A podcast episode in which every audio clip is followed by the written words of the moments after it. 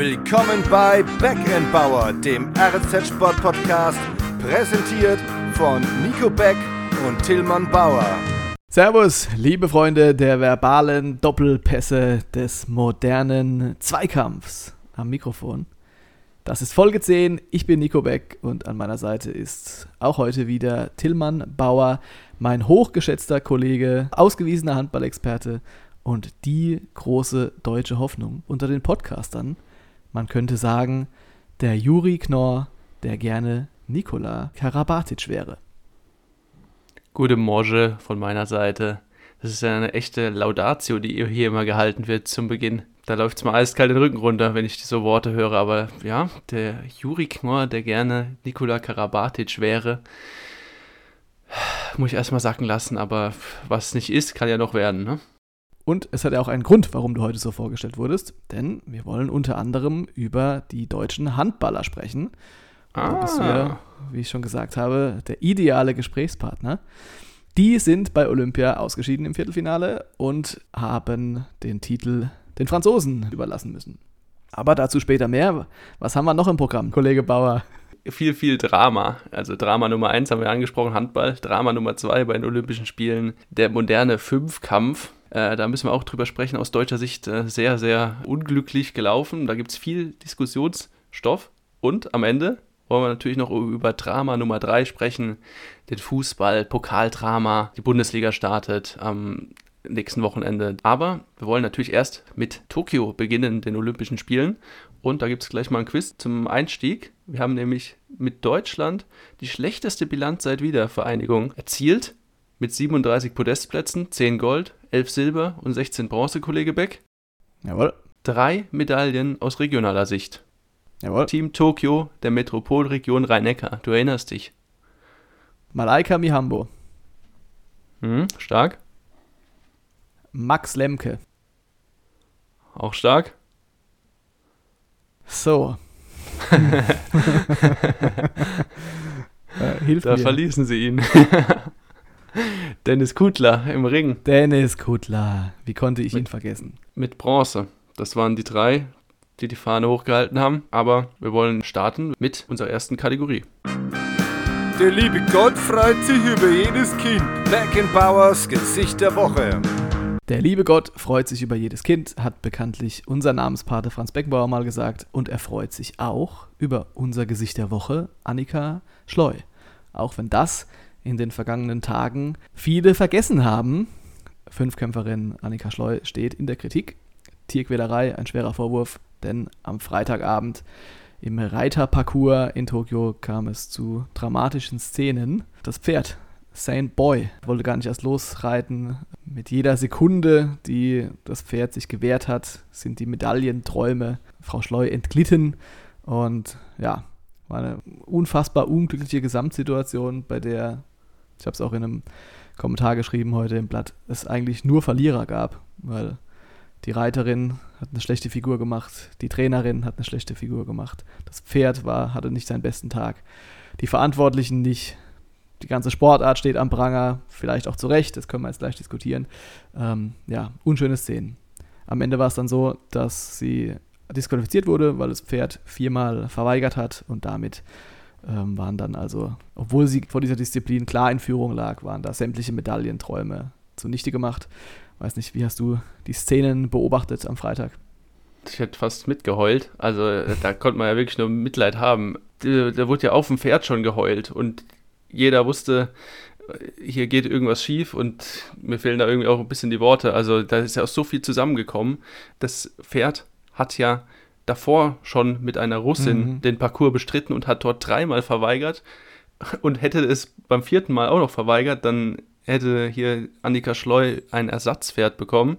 Und dann musste sie auch noch mit dem Pferd, das offensichtlich gar keine Lust hatte auf diesen Parcours, da reiten. Und wir haben ja häufig darüber gesprochen, dass sich diese Athleten gerade in den Randsportarten vier Jahre auf die Olympischen Spiele vorbereiten, in dem Fall sogar fünf Jahre, alles dafür reinsetzen, für diesen einen großen Moment, wenn endlich mal ganz Deutschland dahin guckt und dann passiert sowas.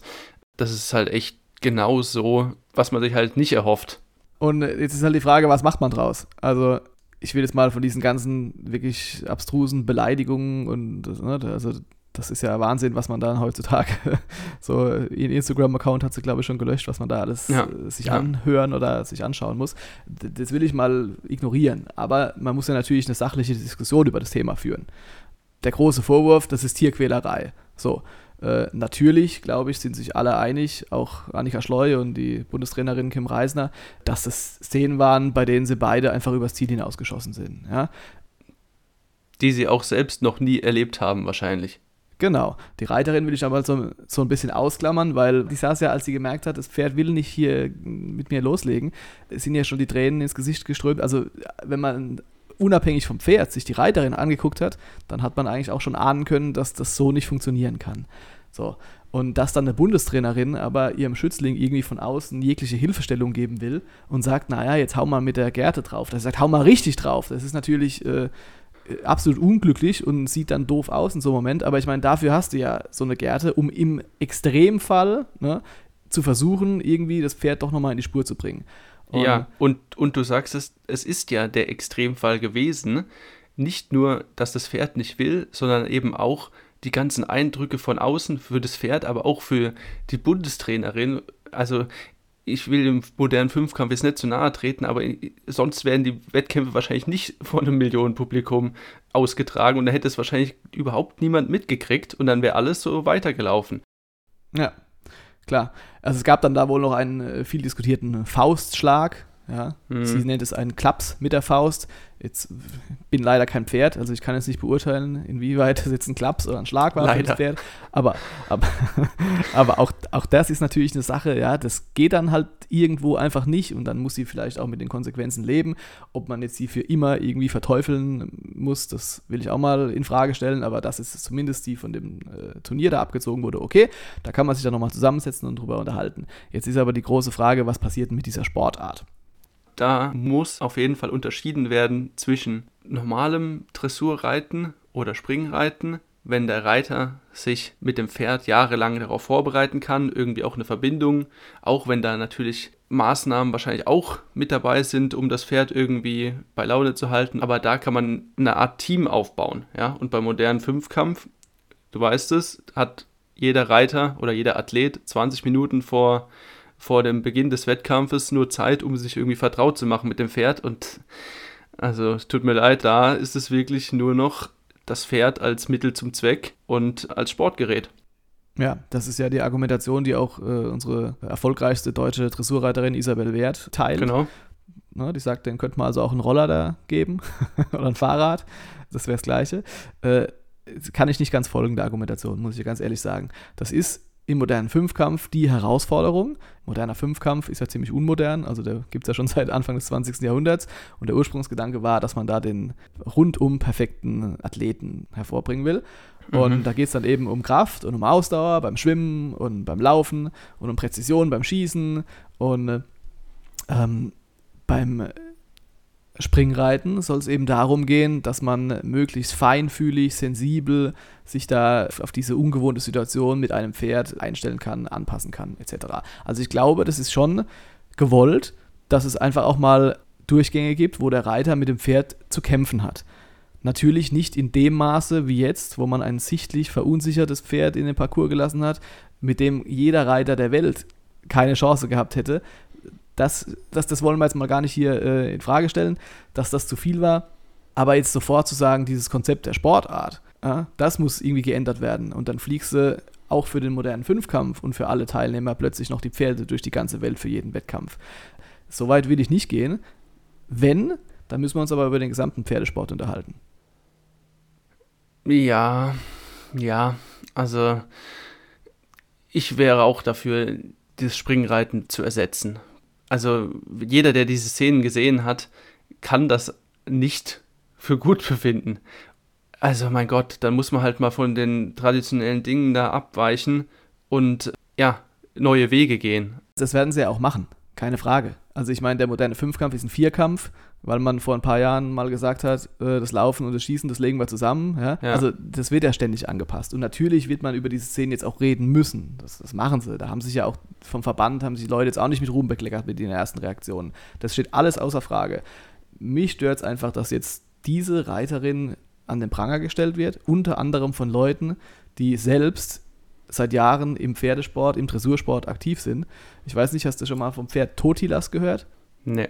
So, da bin ich vor einem Tortillas. halben Jahr, vor einem halben Jahr bin ich da mal drüber gestolpert, weil das Pferd da gestorben ist mit 20.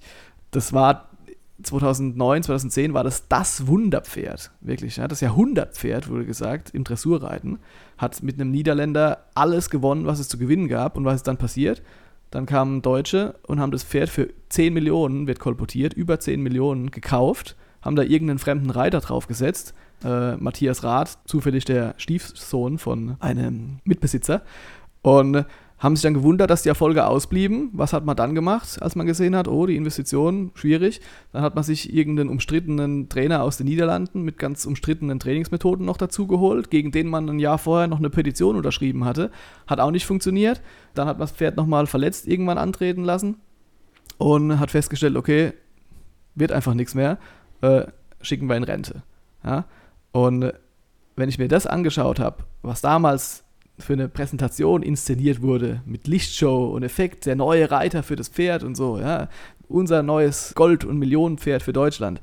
Also, äh, da ist es auch nicht so, dass jetzt Reiter und Pferd als beste Freunde zusammen im Sandkasten gespielt haben, groß geworden sind und dann halt zufällig olympische Medaillen abgesahnt haben. Ja. Das ist auch im Dressursport, muss man sich da vielleicht solche Fragen stellen. Ich mache auch nicht der Reiterin den Vorwurf. Die Reiterin ist auf Deutsch gesagt die ärmste Sau gewesen. Hat man ja gesehen, die saß auf dem Pferd und wusste selbst nicht, äh, wusste gar nicht mehr, was sie machen sollte. Ja, und nehmen ihr das auch alles ab, was sie danach gesagt hat, dass sie einfach komplett logischerweise überfordert war. Ich weiß nicht, ob du Ja. Interviews danach gesehen hast. Das war, Klar. ich finde, da hat sie sich schon noch vergleichsweise gut erklären können. Und mit den, ach, das ist ein never-ending Thema. Also der Tierarzt hat ja wohl auch gesagt, äh, dass das Pferd einsatzbereit ist. Die Proberunde ist auch super gelaufen, hat sie gesagt. Weißt du, wenn man mehrere Jahre lang mit so einem Pferd zusammenarbeitet, dann hat man, denke ich, schon eine andere Bindung zu so einem Pferd und Selbstverständlich. über, überlegt, sich Ohne dann, Zweifel. überlegt sich dann dreimal, was man dann wirklich macht. Klar. Das, ja, Also einigen wir uns darauf, ich dass sehe schon die Pferdeexperten, Bauer Beck. äh, ja, wir, wir einigen uns darauf, dass es solche Szenen nicht wiedergeben darf. Ja? klar. Ich weiß nicht, ob, wenn so eine Situation wieder mal auftaucht, dann man sofort sich an Annika Schleuer erinnert und sagt, jetzt muss ich absteigen und meinen Traum aufgeben, weil das ist nämlich dann der nächste Punkt. Ja? Hätte das funktioniert und sie hätte mit einem Klaps, ja, in Klammern, das Pferd wieder in den Griff bekommen und hätte einen nahezu fehlerfreien äh, Ritt hingelegt, ja, dann hätte danach kein Hahn gekräht. Ja? Deswegen dann von vornherein zu sagen, das Pferd ist verunsichert, ich merke das, ich trete gar nicht erst an. Wenn ich vorher einen Antrag gestellt habe, das Pferd zu wechseln und es wurde mir verweigert, das muss man auch erstmal verlangen von der Olympionikin. Aber kommen wir darauf zurück, wir einigen uns, das darf nie wieder passieren. Da müssen Schlüsse draus gezogen werden. Der moderne Fünfkampf darf gerne auch ein moderner, ich weiß nicht, dreieinhalb Kampf werden, wenn es nach uns geht. Ja. Ähm, Ja. Aber man sollte da vielleicht jetzt auch mit, vor allem mit Annika Schleu, aber in gewissen Teilen auch mit der Kim Reisner äh, so ein bisschen Gnade walten lassen, finde ich. Genau. Und da, also, dass diese Hasskommentare im Netz alles äh, Ja, nicht ist, da müssen wir nicht drüber reden, genau. Und da kann man auch jetzt mal die Kategorie rund machen, indem ich dir erzähle, dass ich am Samstag im Kino war, nämlich nicht in Fast and Furious 9, sondern im Film Ostwind. Schön, ein Pferdefilm, hoffe ich. Genau, ein Pferdefilm. Äh, ich habe es mir nicht ausgesucht, ich war aber mit dabei. Ähm, Komisch, ja? Wundert mich. jetzt. Vielleicht als kurzes Filmfazit. Ja, äh, auf jeden Fall für Kinder okay, aber zu lang, weil, keine Ahnung, der Film ging knapp zwei Stunden und nach einer Stunde waren die Kinder eher nur damit beschäftigt, über die Sitze zu klettern oder gucken, was die Nachbarn so machen. Lange Rede, kurzer Sinn, ich wollte damit nur sagen, in diesem Film ging es auch darum, dass Pferde in einer Art Zirkus oder Pferdeshow Mhm. halt gehalten wurden und am Ende des Films wurden sie dann befreit und die Pferde gehören eigentlich auf die Koppel und äh, Freiraum und ja, Happy End. Happy End. Das soll Sehr uns schön. doch eine Lehre sein. Wunderbar. 433 und 352. Back in Powers Zahl der Woche. So, Dale. Dann kommen wir nämlich zu den eigentlich wichtigen Themen hier im Podcast. zu unserer Zahl der Woche. Die lautet nämlich diesmal 7736. Warum, Kollege Beck? Menge. Warum? Ähm, weil die deutschen Olympioniken so, so viele, viele Medaillen, Medaillen geholt, haben. Habe ich mir jetzt auch gedacht. Äh, nicht ganz. Schön Nein, wäre ist, es. Äh, das ist das Alter von Hoffnungsträger Juri Knorr. Also 7736 Tage war er alt, als er zum jüngsten deutschen Handballer, der je bei Olympischen Spielen teilgenommen hat, wurde beim Eröffnungsspiel gegen Spanien, das ja leider knapp Aha. verloren wurde. Für unsere regionalen Athleten Uwe Gensheimer von den Löwen und Janik Kohlbacher von den Löwen waren ja auch mit in Tokio dabei, stand dann letztendlich das Ausscheiden im Viertelfinale gegen Ägypten. Und ja, davor habe ich auf jeden Fall gedacht, Viertelfinale gegen Ägypten, das kann auf jeden Fall was werden. Dann steht man im Halbfinale und hat schon eine Hand an der Medaille. Ja, wieso lachst du? ja, äh, jetzt habe ich gerade gedacht, ach, das ist ja ganz angenehm. Habe mir über so ein bisschen überlegt, ob ich den Kollegen jetzt entlarven soll oder nicht, weil du hattest ja schließlich in der vergangenen Woche dich doch ganz siegessicher gegeben. Ägypten, das ist ein schlagbarer Gegner, das machen wir schon. Das hat es dann allerdings nicht in die Folge geschafft und jetzt hast du im Nachhinein hast du hast, hast es immerhin zugegeben. Ja. Naja. Erzähl ruhig ja, weiter. Also was ich damit sagen will, auf dem Papier war Ägypten eines der leichtesten Lose, weil man Voll. hätte auch gegen Dänemark kommen können. Letztendlich war dann das Ausscheiden zum Spiel. Die deutschen Torhüter, die, muss man sagen, in den Spielen davor teilweise überragend gehalten haben. Yogi Bitter und Andreas Wolf haben an diesem Tag leider gar keinen Ball gehalten. Also ich glaube zusammen vier Paraden. Und der gegnerische Torhüter Karim Hendavi, der hat so mhm. ziemlich alles gehalten. Und ähm, wurde, ja, wurde dann auch ein bisschen warm geschossen von den Deutschen. Nicht so viel zusammengegangen an dem Tag und deswegen ist man auch verdient ausgeschieden und hat auch verdient wieder keine Medaille geholt. Und das große Ziel, ja, Olympiagold in Tokio 2020/2021 verpasst spiegelt das jetzt das Leistungsniveau der deutschen Nationalmannschaft wider? War das ein einmaliger Ausrutscher? War es einfach ein gebrauchtes Jahr? Schließlich hat man ja auch schon bei der Weltmeisterschaft Anfang des Jahres, will ich nicht sagen versagt, aber zumindest enttäuscht. Ich glaube, Zwölfter war man da am Ende. Desaströs. Ähm, ja, bevor ich die Frage beantworte, würde ich mir kurz noch die Zeit nehmen und Luc Abalot zum Olympiasieg gratulieren. ähm, du hast ja Nicola Karabatic schon angesprochen und die Franzosen. Also Luc Abalot dreimal Europameister, dreimal Weltmeister und jetzt dreimal Olympiagold. Einer von nur vier Handballern, habe ich gelesen. Drei davon sind Franzosen. Ich lasse das mal so stehen. Und ja, er hat seine Karriere in der Nationalmannschaft für beendet erklärt. Also ja. ein trauriger Tag für den Handballsport. Ja. Jetzt müssen wir das auch noch wie immer kurz erklären. Also der Kollege Bauer schwärmt schon seit vielen, vielen Jahren für diesen Luc Abalot so sehr, dass er auch auf einer unsere, großen das wissen unsere Hörer doch jetzt mittlerweile auf schon. Auf einer großen Leinwand bei uns im Büro hängt und deswegen nutzen wir jede Gelegenheit, hier auch im Podcast Luc Abalo äh, zu erwähnen. Ich bin mal gespannt, ob das jetzt so weitergeht, jetzt wo er seine Karriere beendet hat. Aber Glückwunsch natürlich an die Franzosen. Wir wollen aber über die Deutschen reden. Und, ja, schade. Und wenn wir jetzt schon Luc Abalo und Nikola Karabatic erwähnen, dann äh, müssen wir doch uns auch die Frage stellen, was war denn eigentlich mit dem deutschen Kapitän Uwe Gensheimer los? Ja, es ist ja, das ist ja kein neues Problem dass häufig vorgeworfen wird, die deutsche Mannschaft hat keine Typen, keine Führungsspieler. Das muss man alles irgendwie relativieren. Klar, wenn sie dann ins Halbfinale kommen, dann heißt es, war wieder alles gut. Aber du hast schon recht. Klar, wir haben Spieler, wie jetzt zum Beispiel auch Hendrik Pekeler vom THW Kiel, der auch bei den Löwen früher war, der vorangehen kann, der die Leute mitreißen kann, der vielleicht auch mal ein dreckiges Foul macht oder so und gerade auch in der Abwehr ein wichtiger Spielertyp ist. Aber die Spieler im Rückraum, die die Entscheidungen treffen, die das Spiel entscheiden, die sind nicht auf dem Niveau Stand jetzt, wie es bei den anderen Top-Nationen ist. Also, du hast angesprochen, die Franzosen mit Nikola Karabatic, der ist schon, ja, hat auf jeden Fall ein Alter erreicht, aber der hat halt auch schon alles gesehen und von dem geht trotzdem mhm. noch alles aus. Die Dänen mit Mikkel Hansen auf der Mitte, ja, von dem geht auch alles dann aus. Und, und der nimmt halt in der entscheidenden Phase den Ball. Dem ist dann halt auch alles egal, weil er weiß, er macht ihn rein. Ja.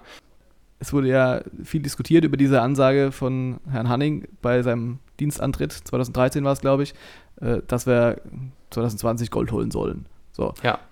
Und dann sah das ja eigentlich auch zunächst ganz gut aus. Ich erinnere mich da an die Bad Boys, 2016 Europameister geworden, 2000 war es auch 16, genau, Bronze bei Olympia geholt. Aber danach kam dann ja nicht mehr so viel. Also Platz 4, glaube ich, bei der, bei der Heim-WM war da nochmal drin, aber ja, der Rest war da ein bisschen dürftig. Und jetzt stelle ich mir die Frage, warum? Weil die Voraussetzungen sind doch da. Wir sprechen bei der Bundesliga immer von der stärksten Handballliga der Welt. Der Deutsche Handballverband ist der mitgliederstärkste Verband der Welt. Die Belastung, die in der Bundesliga ja vorherrscht, da haben wir auch schon ganz oft drüber gesprochen, das sind ja teilweise absurde Terminpläne, die da aufgestellt werden, ja, wo man dann zwei Spiele an einem Tag machen soll und so Geschichten. Aber das haben ja viele Top-Spieler der anderen Nationen auch, wenn man sich das Finale anschaut. Ich glaube, da waren insgesamt 17 Spieler, die in der Bundesliga spielen oder mal gespielt haben. Bei den Dänen, weiß nicht, sieben, acht sind in Deutschland aktiv. Also ich bin da so ein bisschen ratlos und bin da vielleicht auch dann schon bei all den Kritikern, die sagen, da müsste man sich mal so grundsätzliche Gedanken machen. Ja, gebe ich dir recht. Man muss aber auch sagen, dass bei der deutschen Mannschaft also fast jeder in Deutschland spielt, ja. Und hm. Da ist es natürlich nochmal extrem. Dann gibt, kommen da noch Absagen dazu von Leuten, die sagen, sie wollen jetzt äh, aufgrund der Corona-Pandemie oder generell, weil sie sich halt überlastet fühlen, nicht mitfahren. Und ja, auch wenn alle mit dabei sind, würde ich schon sagen, dass wir an einem guten Tag jede Mannschaft schlagen können und auch um eine Medaille hätten mitspielen können, aber eben nur an einem guten Tag. Und mhm an einem schlechten Tag gewinnen die Dänen im Zweifel auch gegen Ägypten. Und wenn wir halt nicht gut spielen, hast du gesehen, was rausgekommen ist, dann wir waren ja nicht mal in der Nähe gegen die Ägypter. Also es ja. war ja nicht mal knapp. Okay. Das muss man ganz hart so sagen. Und ja, dann fehlt, fehlt halt auch irgendwo die Qualität. Also okay. nicht die Qualität im Sinne von, wir haben zu schlechte Handballer, sondern zu wenige, die auf dem Niveau die wichtigen und richtigen Entscheidungen treffen und eben halt auch schon die Erfahrung haben. Ja, Uwe Gensheimer, aber von links außen kann man halt kein Spiel entscheiden. Wenn ich jetzt richtig verstehe, ich meine, wer bin ich? Ja, ich möchte mir jetzt nicht anmaßen, dass ich dich hier belehren kann. Du bist der Handballexperte. Ich frage äh, mich auch, warum das, du mir die Fragen stellst oder darfst. äh, dann können wir also zusammenfassen, dass das alles gar nicht so dramatisch ist, wie es jetzt vielleicht aussieht. Erweiterte Weltspitze sind wir nach wie vor. An einem guten Tag können wir auch um die Medaillen mitspielen genau, nur leider ist der Anspruch, ja, der Anspruch ist leider halt der, dass immer ausgerufen wird, Olympiagold und dann muss man sich halt auch daran messen lassen. Die Grundvoraussetzungen haben wir aber ja, um sich so große Ziele zu setzen, habe ich ja eben schon angesprochen, das finde ich auch vollkommen okay. Aber wenn man das dann konkretisiert, dann haben wir also unseren Schuldigen gefunden, dann ist diese Zielvorgabe, die man vor sieben Jahren getroffen hat, Olympia 2020, die seitdem rauf und runter gebetet wurde, äh, die ist der Teufel. An, dem, an der lag's. Lassen wir mal so stehen.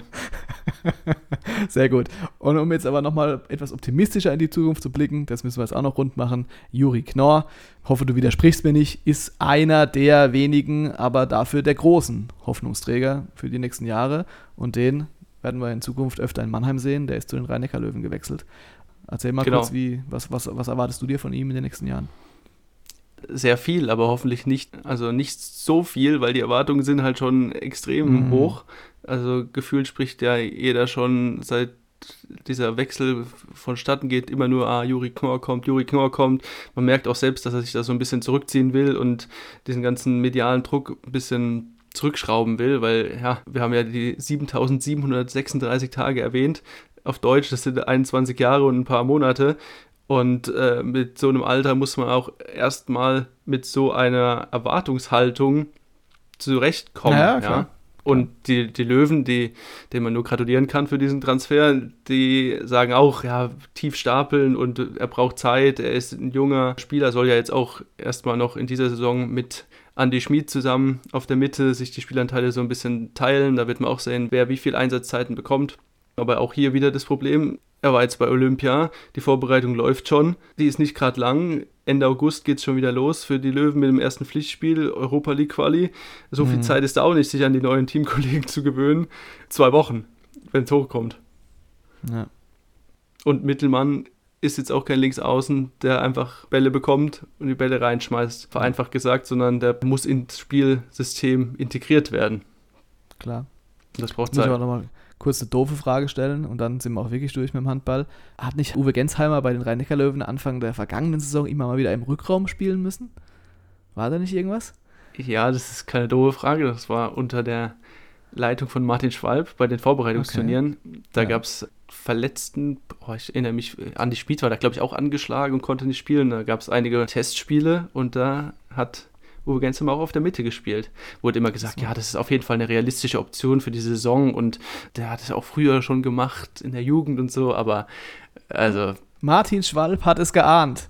Martin Schwalb hat geahnt. Wir brauchen den Kapitän im Zentrum. Ja, vielleicht kommt es ja nochmal halt. kann ich mir mal auf die Schultern klopfen für mein Erinnerungsvermögen. So, also, Haken dran. Wir machen weiter. König Fußball wartet. Geht's raus und spielt's Fußball. Beckenbauers bunte Bundesliga. Drama, Drama, Drama Nummer 3.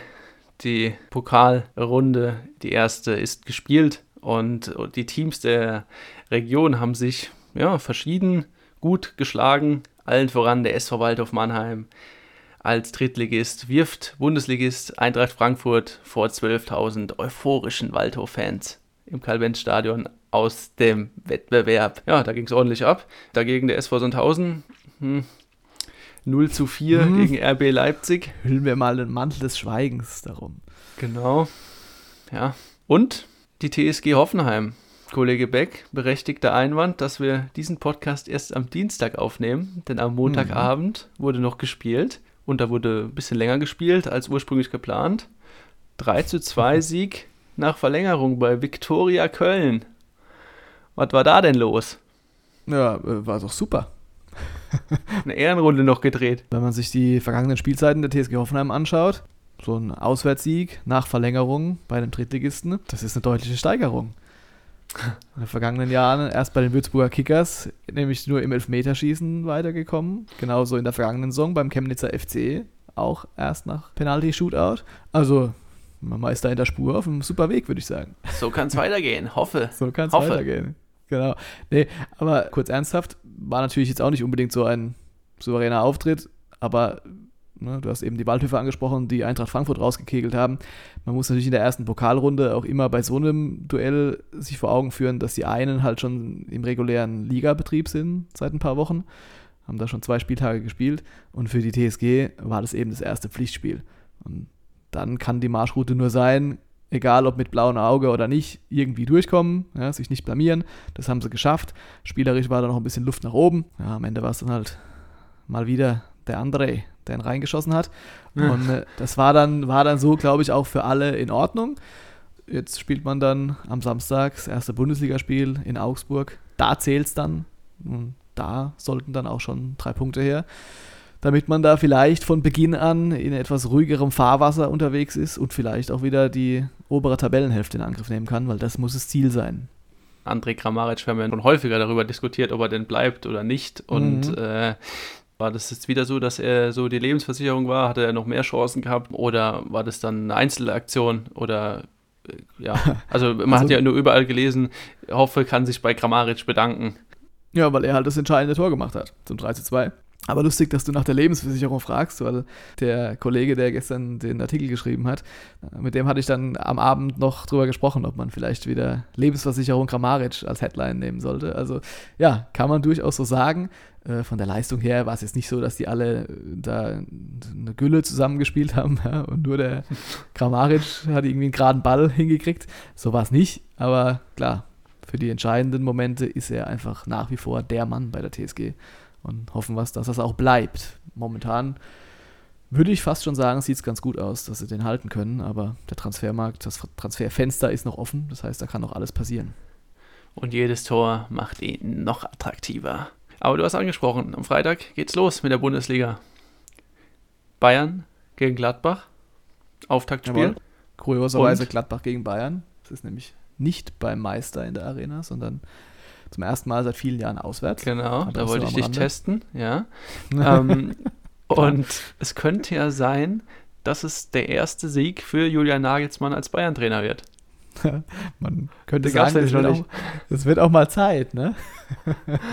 Äh, vielleicht noch dazu kurz, das Pokalspiel gegen den Bremer SV ist ja ausgefallen und deswegen hat Ja. Bayern ein Testspiel gegen sich selbst gemacht. Bayern gegen Bayern. Ich weiß nicht, ob du das mitbekommen hast. Das war wie dann, aus? Das, keine Ahnung, Bayern hat gewonnen auf jeden Fall und das war dann der erste Sieg für Julian Nagelsmann als Bayern-Trainer. Ja. Ich hätte jetzt auf ein Unentschieden getippt, aber ich muss gestehen, ich, ich weiß es auch nicht, was das Ergebnis am Ende war. Okay. Ja, dann würde ich sagen, werden wir mal ganz tief in die Schublade greifen und eine Rubrik rauskramen, die wir in den letzten Wochen ein bisschen vernachlässigt haben. Ach, Aber schon fast wieder wann vergessen. könnte es sich, wann könnte es sich besser eignen als vor dem Start der Bundesliga? Und zwar werden wir ein bisschen orakeln, wa? Schauen wir mal. Beckenbauers These der Woche. Schauen wir mal, dann sehen wir schon. Nämlich am 21. September werden wir meine These, die ich dir gleich präsentiere, auf den Prüfstand stellen. Denn ich bin mir sicher, dass die TSG Hoffenheim nach fünf Spieltagen Tabellenführer sein wird. Und dann bin ich mal gespannt, ob wir dann in Folge, ich weiß nicht, 14 oder 15, äh, ob ich da noch mitmachen darf. äh, nee, aber ich habe auch gute Gründe. Achtung, Auftaktprogramm. Den einen, dazu komme ich gleich, den einen habe ich aber schon gesagt, man hat also einen sensationellen Start hingelegt, der zumindest schon mal die beiden Vorjahre getoppt hat, weil man eben 13 in der Verlängerung bei Viktoria Köln. ist. Ja. Genau. So, das ist ja schon mal ein guter Start, ja. Nee, aber klar, das Auftaktprogramm spielt den Hoffenheimern die Karten. Ich behaupte, dass man mit 10 bis 12 Punkten aus den ersten fünf Spielen dastehen wird. Jetzt sag's, gegen wen spielen sie? Den Auftakt macht Augsburg am Samstag, dann geht es zu Hause gegen Union Berlin. Dann kommt eine Partie, wo man vielleicht nur ein Unentschieden holen kann oder mit einer Niederlage rechnen muss. Man spielt freitagsabends in Dortmund beim BVB. Hm, das wird ein Sieg. Wenn du das sagst. Dann kommt Mainz und dann ist man auf der Alm in Bielefeld gefordert. So. Da sehe ich jetzt zumindest auf dem Papier erstmal keinen Grund, warum man da irgendwie zu groß mit den Zähnen klappern müsste vor Furcht. Aber es gibt auch noch ein paar weitere Gründe. Es gibt keinen Kader in der Bundesliga, der so konstant geblieben ist bei der TSG Hoffenheim. Namhafte Abgänge gibt es keine. Ja, der Kader ist auch noch ein bisschen Stand zu groß, das heißt, da werden ein paar Dienstag, noch kommen. 10. August. Genau, aber ich könnte mir wirklich vorstellen, dass ja, man so ein paar Ergänzungsspieler noch abgibt. Das hat Trainer Sebastian Hoeneß auch immer wieder betont, dass das noch sein muss. ne? Der Kader ist zu groß. Aber wenn man jetzt Kramaric und Grilic, das sind so die beiden heißesten Eisen, wenn man die halten kann. Und Sebastian Rudi hat man jetzt auch wieder fest verpflichtet. Das war so der Einzige, der, der so ein bisschen auf der Kippe stand. Der ist also auch wieder dabei. Ein paar Verletzte sind zurück, auch wenn die Situation noch längst nicht so entspannt ist, wie man vielleicht gehofft hat. Aber zumindest ein bisschen besser sieht es aus. Und man hat eben jetzt auch auf der Trainerposition Kontinuität, denn in der vergangenen Saison die TSG mit Sebastian Hoeneß, einz der einzige Bundesligist, der mit einem neuen Trainer in die Runde gestartet ist. Jetzt sieht es so aus, dass nur insgesamt drei, und eine davon ist eben die TSG, mit demselben Trainer wie in der vergangenen Saison am Start ist. Das heißt, die anderen müssen sich vielleicht auch noch ein bisschen einspielen, brauchen ein bisschen Eingewöhnungszeit. In Hoffenheim hat man denselben Kader, hat man denselben Trainer, hat man ein paar Verletzte zurück, hat ein relativ leichtes Auftaktprogramm. Wenn nicht jetzt, wann dann? Ich sag's dir. Tabellenführer am fünften Spieltag. Ja, ich werde das überprüfen und kritisch beäugen und jede Woche nachhaken, wenn es denn doch nicht so gut laufen sollte und äh, nächste Woche André Kramaric verkauft wird. Aber dann, Ja.